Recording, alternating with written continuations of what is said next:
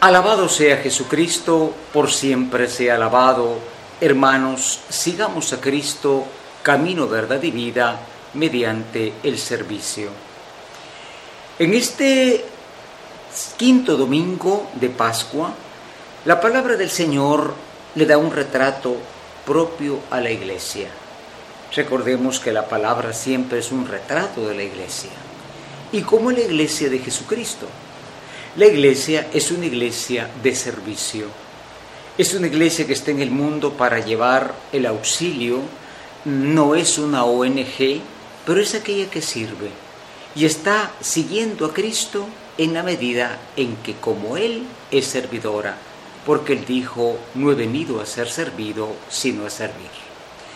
Por eso hoy se nos narra este capítulo tan importante, de hecho, de los apóstoles, cuando los mismos apóstoles, para poder dedicarse a la palabra, que ya es un servicio, la palabra, la predicación, la enseñanza, eligen a siete servidores.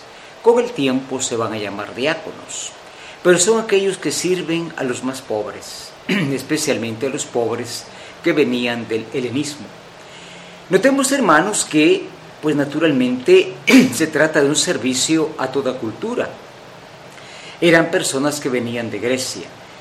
Y por eso el salmo se puede cumplir cuando dice, el Señor asiste a los que temen en Él. Eran hombres temerosos de Dios y ayudaban a los pobres del Señor. Por eso es importante que volvamos a remarcar, la iglesia tiene una misión de servicio.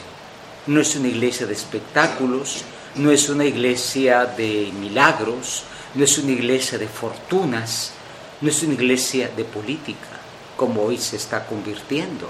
Muchísimo eh, hermano no católico se está apuntando en la política para decir que verdaderamente el reino viene. El reino viene cuando hay servicio y no se busca servirse de la comunidad.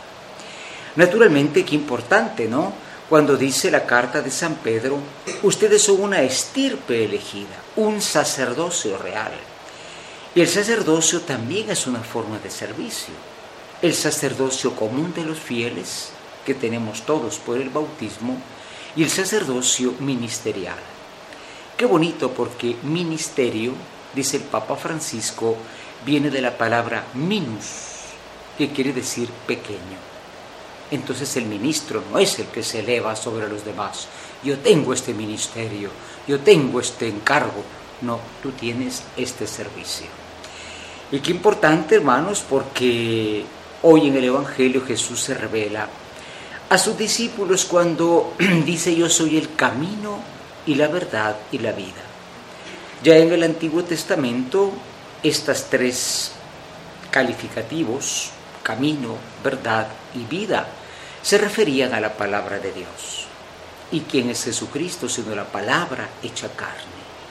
Para ir a Dios hay un camino. Es el camino que se llama Jesucristo. Y los caminos se caminan. No, no se ven de lejos. No se ven en el mapa. El camino hay que conocerlo de dentro. Encontré una persona a la cual le dije un día, mire, lléveme a esta dirección, aquí está el mapa, me dijo, yo conozco ese camino. Hay que conocer el camino de Cristo. Y es un camino, volvemos a lo mismo, de servicio. La iglesia está en el mundo para servir la buena nueva, para servir a los más necesitados. No hagamos de la iglesia un grupo de selectas personas que se sirven a sí mismas, porque el camino de la salvación es el camino del Señor, servir a los demás sin medida límite, sirviéndola siempre, como hizo el Señor que muriendo y resucitó nos dio la vida nueva.